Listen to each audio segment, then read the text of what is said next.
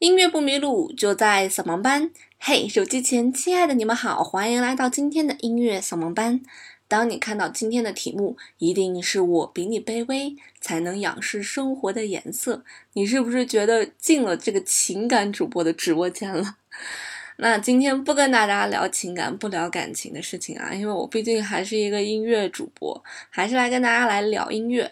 不过今天的这首作品呢，任何一个人听到它的旋律，都会觉得哇，是一个感情非常深沉的作品。那我们先一起来听一小段儿。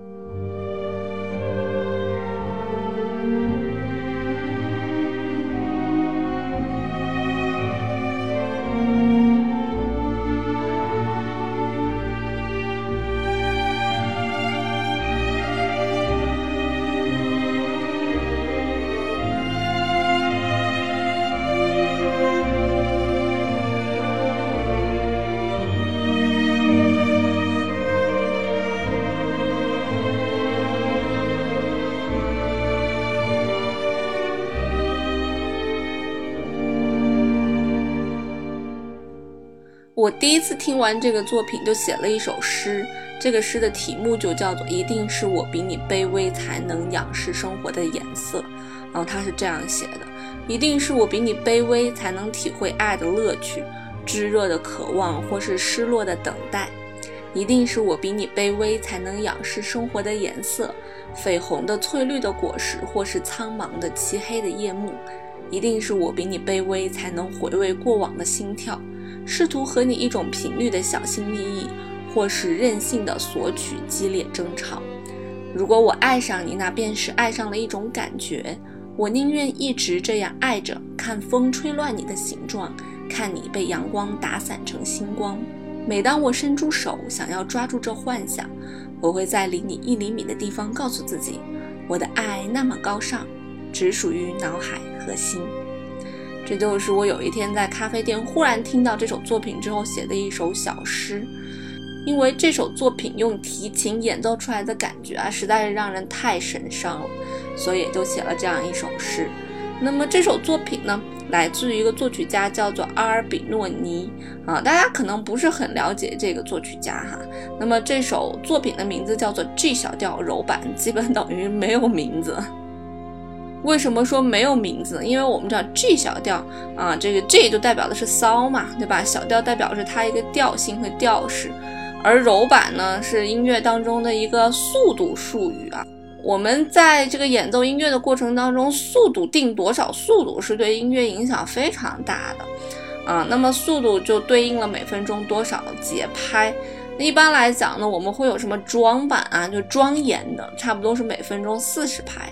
那我们有广版啊，广版就是四十六啊，就慢版，慢版差不多是五十二。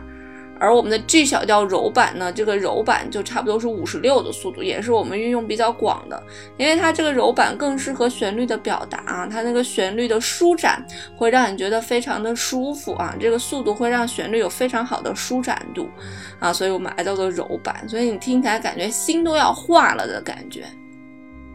当然还有接下来，比方说行板走路的意思，差不多是六十六的速度。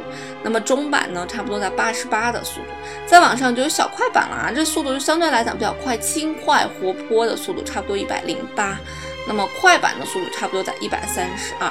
那还有一个比较极端的速度，就是极板，极板的速度差不多到一百八十四啊，那个听起来就会让你觉得非常的心慌了，感觉要遇见什么样的事情一样。那大多数的作品也不会达到极板的速度，所以我们大多数的作品一般在慢板五十二啊到这个快板一百三十二之间啊这些速度来更好的去表达你一些比较普遍的一些情感。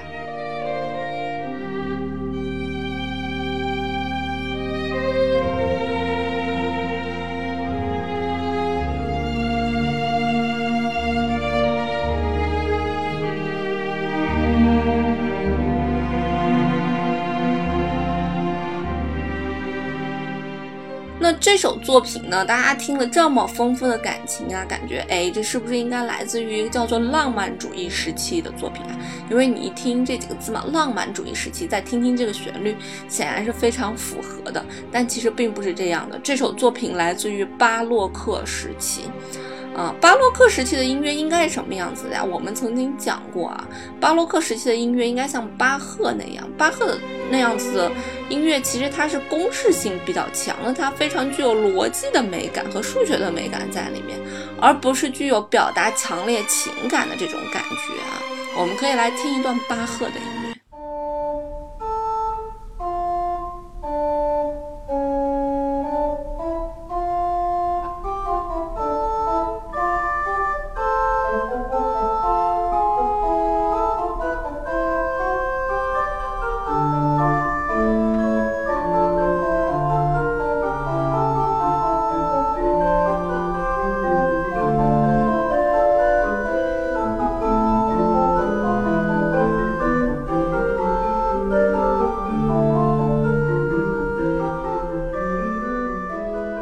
而像阿尔比诺尼的这首 G 小调的柔版，它这么丰富的情感，用提琴表达出来那种非常浓烈的感觉啊，好像说再多的话也表达不出来内心最想要表达的情绪。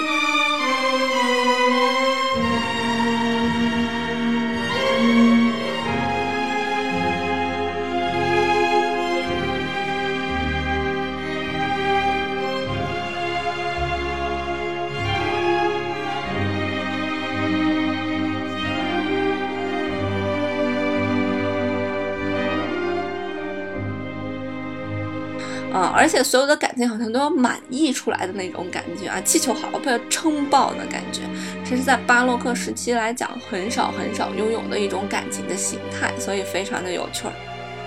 而这个作曲家呢，阿尔比诺尼呢，他有很多神转折、神翻转啊，他是一个富二代，但是他很穷。他最出名的是 G 小调柔板，但据说可能不是他写的啊，这到底是怎么回事呢？阿尔比诺尼的爸爸呢，是威尼斯的一个非常富有的造纸商啊，贵族。那么阿尔比诺尼在年轻的时候学习音乐呀，还学习过演唱，所以他的童年是非常的幸福的啊。那不用像其他的音乐家一样，因为生活所迫来做一些事情，人家家里就是有钱呀，跟门德尔松一样。但是他却没有门德尔松那么幸运啊。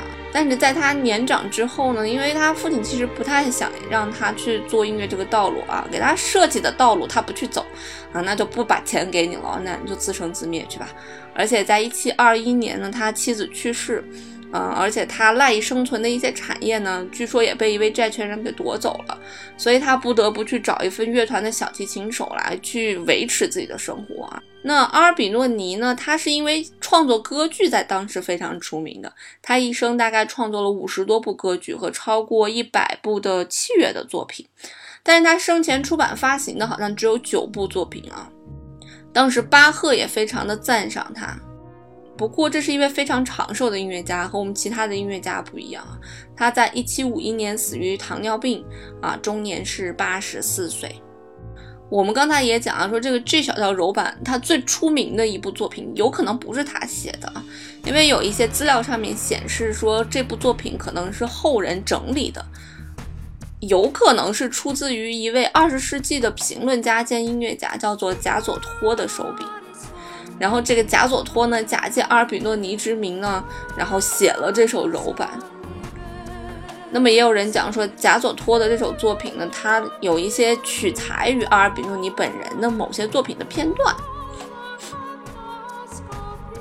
那么在二次大战的末期呢，英国皇家空军和美国陆军航空队联合发动了对德国的空袭，啊，连续三天的空袭啊。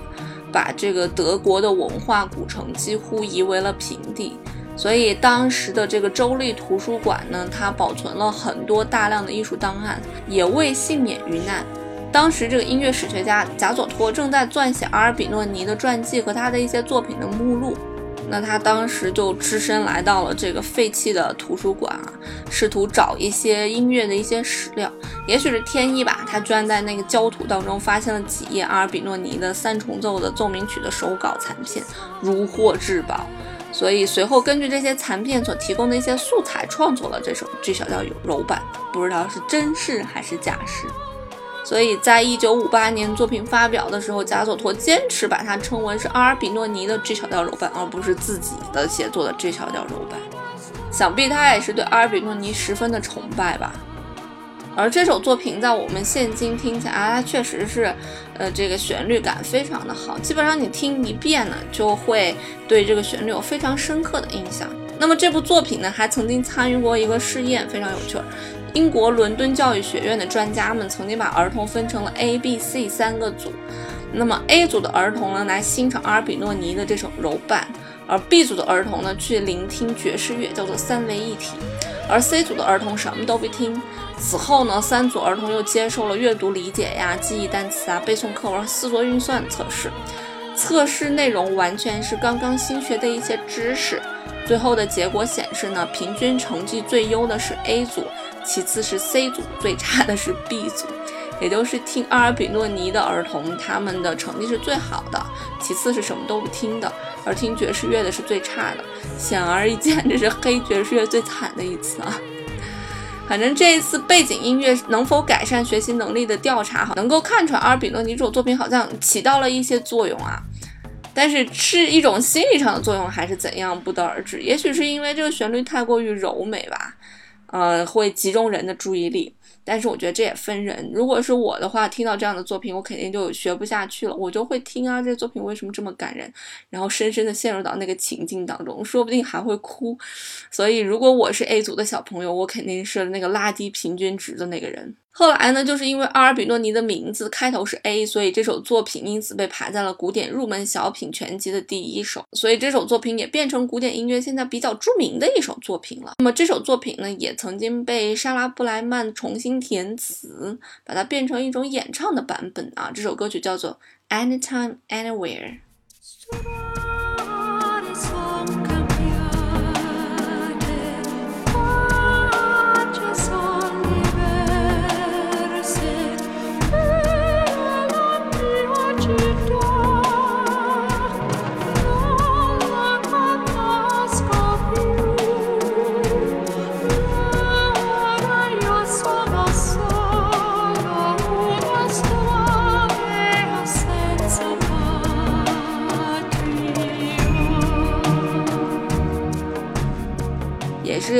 一次加持了阿尔比诺尼的知名度。